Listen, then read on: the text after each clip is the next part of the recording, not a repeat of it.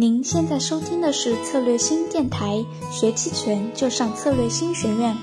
本期音频我们邀请到的嘉宾是期权波动区间理论发起人李艳艳老师，她有着十年的交易经验。今天他将给我们讲一讲适合五零 ETF 的常用策略有哪一些，让我们来聆听一下本期的音频内容。啊，因为国内的大多数朋友都是以做五零 ETF 为主的，所以我们今天讲的这个也是以五零 ETF 为主。因为其实我做港股很很长时间。啊，早一点点，只不过比大家经验丰富一点点。但是我回过头来看，我们国内做五零 ETF 的风格啊，跟外盘的人操盘方式真的有很大很大的差别，也是我今天很重要想跟大家聊的一个地方。比如说啊，这个这个五零 ETF，我们先看它去年去年一年的走势到今年，对啊，一年多的走势，从零八年年初最高点，接下来一直到现在。下面是隐含波动率，隐含波动率可能只有呃七八月份到现在的。大家看这样的一个标的，首先它跟大势是雷同的，对吧？跟大势是雷同的。第二点，五零 ETF 叫什么？很多人把它叫做指数，对吧？它因为它是一篮子权重股加在一起的一个综合的指数，但是它相对于国外，它又不叫指数，它应该叫一篮子股票。所以五零 ETF 它其实是一只股票期权，大家注意啊，股票期权。也许很多朋友不是很理解，但是未来如果你做外盘的话，假设要做外盘的话，一定要搞清楚这点，因为外盘的指数和我们这个五零 ETF 差太远了，你稍一不稍有不慎，爆仓是分分钟的事情。那我们看这个标的啊，首先它是一个政治正确的标的，政治正确非常非常重要，大家注意，政治正确代表什么？代表蓝筹，对吧？蓝筹股。代表蓝筹股，也就是说，相对来说它比较稳定，它不会出现像香港之前出现那种仙股啊，然后一下子跌个百分之九十几啊，然后回不来的那种现象。所以相对来说，我们持有它是比较安全的，政治正确，起码从国家角度来说，也不可能让它出现特别大的震荡。所以我们看到它这个标的过往一年多的行情，来我们看一下，在这段时间，也就去年下半年的时间，是不是有一波盘整了半年，整整半年的时间啊？当时我记得我在北京的时候。呃，有很多我们那边有沙龙嘛，有一些朋友啊、学员呐，他们会跟我聊，这段时间都在两块三毛五到两块六毛五之间震荡，我就卖跨就 OK 了，是不是？其实我们现在很多做五零一的朋友特别喜欢卖跨啊，卖跨，我觉得这个策略本身没有问题，只不过是说，其实呢，它相对于那个股票来说，它更适合指数，但是因为我们国内也没有指数。啊，所以就只能是先用用看，它并不是说股票不能用，而是说相对来说它更适合指数，但指数又不能单纯的卖跨。但是我们今天来分析一下，我们其实五零 ETF 有很多股票常用的策略，特别简单的，我今天就不多说，唯独要讲的就是卖跨这个策略，是我们现在很多朋友特别喜欢做的。我们主要来分析它的好处和不好的地方。OK，卖跨是不是很多人会认为，哎，两块三毛五、两块六之间，所以呢，我就卖跨啊，下半年这么卖是一点问题没有，对吧？好的，这个卖跨呢，相当于是我们这个，我们的期权策略很多种很多种啊，因为现在我发现这个现象，就是国内的朋友特别喜欢做卖跨，所以我们今天着重讲卖跨这个这个策略。好的，如果我们卖跨的话，OK。是不是？如果我们卖块的话，我们我们画画出这条线，两块三毛五的两块六毛五这两条线，也就是说从这个时间点，这个时间点应该是啊这个这个这个时间点它没有录进来，大家可能不一定看得见，我挪一下这个图啊。这个时间点呢，六月份六月初吧，一直到十二月初，也就是在。整整六月的时间，六月初到十月初，如果大家做这个两块三毛五到两块六的卖跨，是肯定赚钱的，而且几乎没有风险，对吧？所以呢，我们很多朋友就很重仓啊，去卖它，对吧？那这个东西有好有坏，那好的地方在哪？坏的地方在哪呢？我们来看看。好的地方就在于你过去半年的时间啊，去年下半年一半年的时间，你都没有任何风险，你基本上就是做吃。就相当于是比收利息要高很多。如果你加杠杆的话，我知道有些朋友一个月回报率百分之十都有的，就一百万一个月赚十万啊，你可能赚了六个月就六十万，对吧？啊，这样是很舒服的。但是加杠杆不好的地方在哪？大家注意，一个是这个地方，还有一个是这个地方。也就是说，你很可能一百万，去年下半年六月到十二月你就挣了六十万，也就是一百万变成一百六十万。我们先抛开上半年不谈，但是如果你赶上这样的行情，你很可能那六十万吐回去之后，你还把一百万都赔了啊？为什么？我们来我们来讲一下。我我把卖跨叫裸卖跨，裸卖跨，为什么？我们讲一下，这个是十月二十四号的收盘价，五零 ETF。为什么讲五十月二十四号？我们来看一下，十月二十四号是就正好在这个尖尖上，因为那天隐含波动率极高，那天卖跨的话，期权金是最高的。所以我们来看一下最高的期权金，你一个月如果不加杠杆的话，能收多少钱？我们还是刚刚说两块三毛五的 put 估两块三六毛五的够。对吧？一个收两百多，一个收四百多，对不对？然后你看波动率飙升的时候，以卖跨为案例，我们说卖出四十张，为什么说四十张呢？我我们以一百万为一百万为本金为案例，一百万的话，如果我们卖出四十张的话，我们是不是要按四十张去收这个货？所以我们一百万最多能够卖四十张，因为按两块三毛五收货的话，应该是两两万三千五。乘以四十张，应该将近一百万。所以从不加杠杆角度来说，隐含波动率非常高的时候，我们不加杠杆卖出单边估能收九九千多块钱，然后卖出单边的购能收一万七千多块钱，加起来两边其实按理说只能做一边，但是因为卖跨的特殊性，因为它只会到一边嘛，所以其实某种意义上来说，它是。我们只能做四十张，但是卖快两种情况它只会出现一种，所以我们可以做八十张，也就可以做到两万七月回报率二点七二，也就是在隐含波动率非常高的时候，每个月能达到二到三的一个回报率，不加杠杆，这个是一个非常不错的了。像我们在港股平时也能做到这个东西，会比 A 股稍微好一点点，但是也没有五零 ETF 也有它好的地方。好的，然后总共卖了八十张，其实相当于加杠杆了，只不过因为它是两头只会显现一头，它最后假设出了问题，它也只是四十张的风险，所以呢，但是我个人大家注意啊，为什么叫裸卖跨？如果你有一百万现金，你卖四十张认沽，那不叫裸卖跨；如果你有一百万，你卖四百张，那叫裸卖款呃裸卖沽啊裸卖沽。然后如果你有一百万，你卖四十张。二点六五够，我不管你卖四十张二点六五还是什么，你只要卖够，你手上没有票，你就要裸卖够啊，裸卖够，这个风险是非常非常大的。为什么啊？我们来看一下，这就讲为什么卖方不能加杠杆了，因为今天我们不会花太多时间讲买方，买方我们在最后一个时间段会讲，最后时间再讲，先先讲卖方，因为大多数行情我们做卖方要先赚钱。那赚来钱去做买方，相对来说安全一点点，还是以十月二十四号那一天隐含波动率极高的情况来做这个操作。两块三毛五，两块。来，我们可以先讲两块三毛五。假设跌破到期的时候跌破两块三毛五的时候，我们就我们卖出了四十张两块三毛五的估就要被行权了，也就是我们要准备资金量两块三毛五乘以四十张，再乘以每一张一万股，我们要准备九十四万人民币去接这个五零 ETF 的现货。这这一篮子股票啊，然后剩余资金就会剩个六万块钱在账里面，对吧？那如果假设我们加杠杆的话，因为很多人是这样嘛，一百万，呃，每个人心里有数啊，做五零 ETF 都会知道，你一百万你会卖多少张？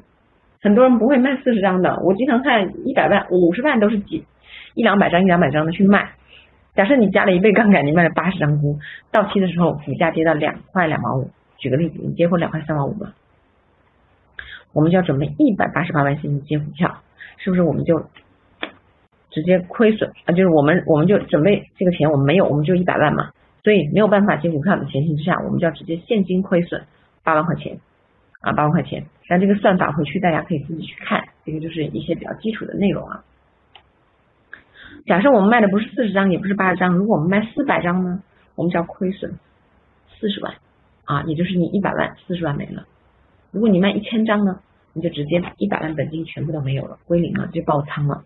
所以，但其实相对于卖购来说，裸卖购来说，卖估只要你不加杠杆，基本上问题不大。首先，我们是一个五零 ETF 是一个政治正确的股票，所以某种意义上来说，国家也好，哪也好，不会让它跌的，起码不会暴跌啊。而且反弹最快的应该也是它。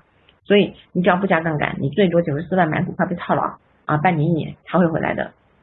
但如果你加了杠杆的话呢，你又没有钱接货，就只能面临现金亏损，所以这个风险是很大的。但相比大家注意，相比认沽来说，裸卖认购风险更大。裸卖认购风险更大，为什么？OK，我们来讲讲，还是这个，我们讲的是裸卖二点六五认购。如果涨到两块八了，我们现在都知道，现在股票呃这个五零 ETF 已经到三块左右徘徊了，对吧？我们现在两块六、两块八来算，你亏多少钱？然后回家大家可以自己算一下，如果按三块钱卖出的话，四十张也没有加杠杆啊，没有加杠杆哦，大家注意。如果嘛直接，所以如果有股票的话呢，你就要背对开仓，你直接把你的股票两块六毛五卖出喽，只要你股票低于两块六毛五，你都肯定赚钱，对不对？所以风险不大。基本上百分百赚钱。如果你裸卖认购被行权的话，就必须从市场上按照两块八的价格买入四十手后，然后再以两块六毛五的价格卖出。所以要准备一百一十二万，你就超出我们一百万的本金了，同时还要亏钱。如果裸卖购不行权，你你也没有钱去买嘛，你想直接亏损现金的话，至少亏损六万。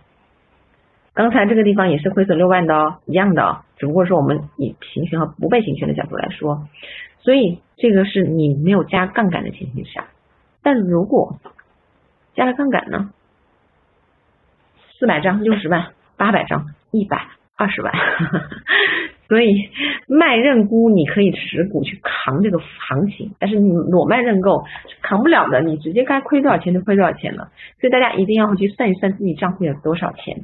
有多少钱做多少事，千万不要打肿脸充胖子。因为交易这个市场上比的不是谁今天暴富明天暴涨，比的是谁能活得更久。其实你活得更久，你赚的时间赚钱的机会就越来越多。这是我个人体会，所以我认为这个非常非常的重要。这个就是裸卖购比裸卖沽风险更大的原因。我们最后说一句啊，裸卖估的话，卖估其实在裸卖估，你有现金就 OK 了，只要你不加杠杆，你可以持股去扛它。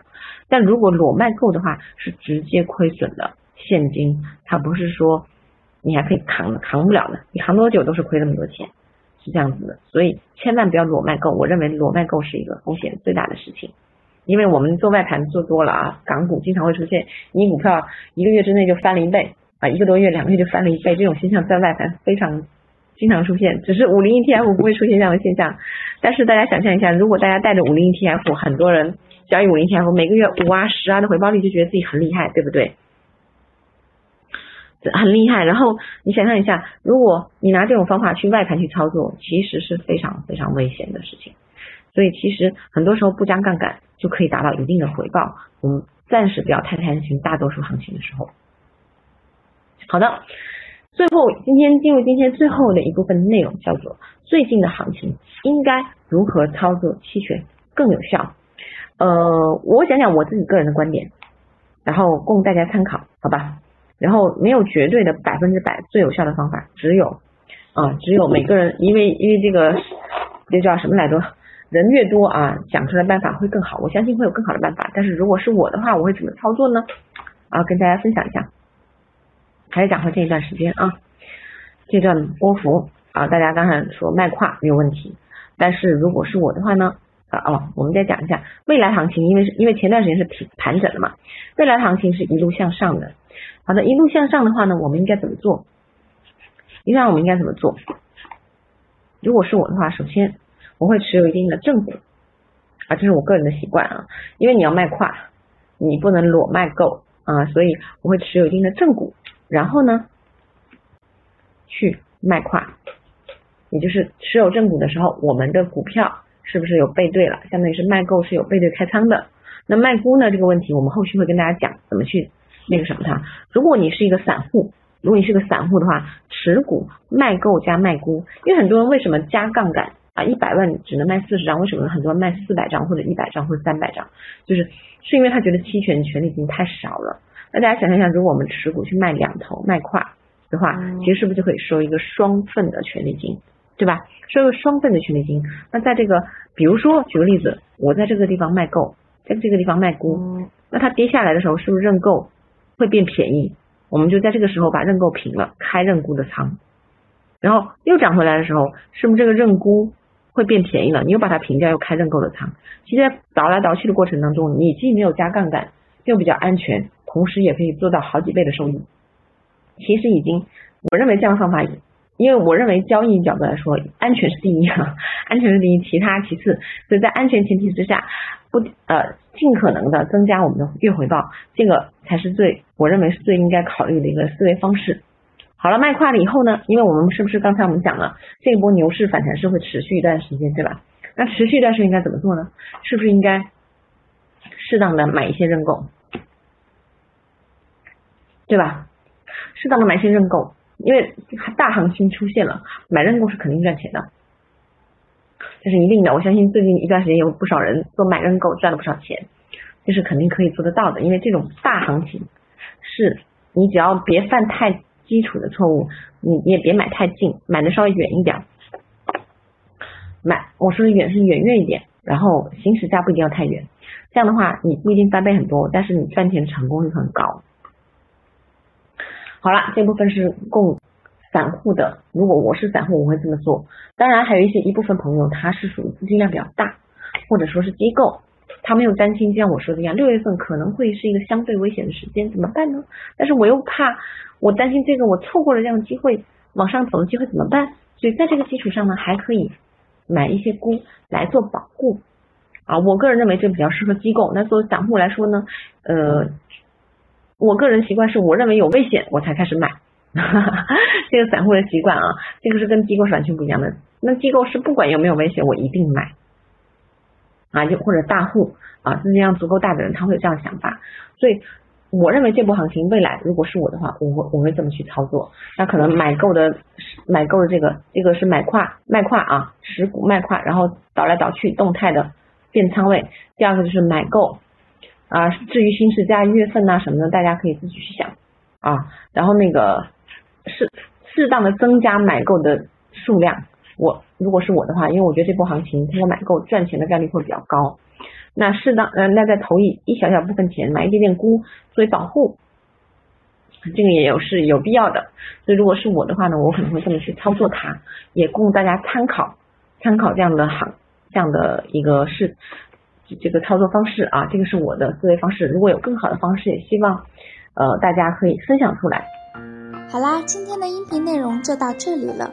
娜娜期权书院第二期来了。本次品读的经典作品是波动率交易。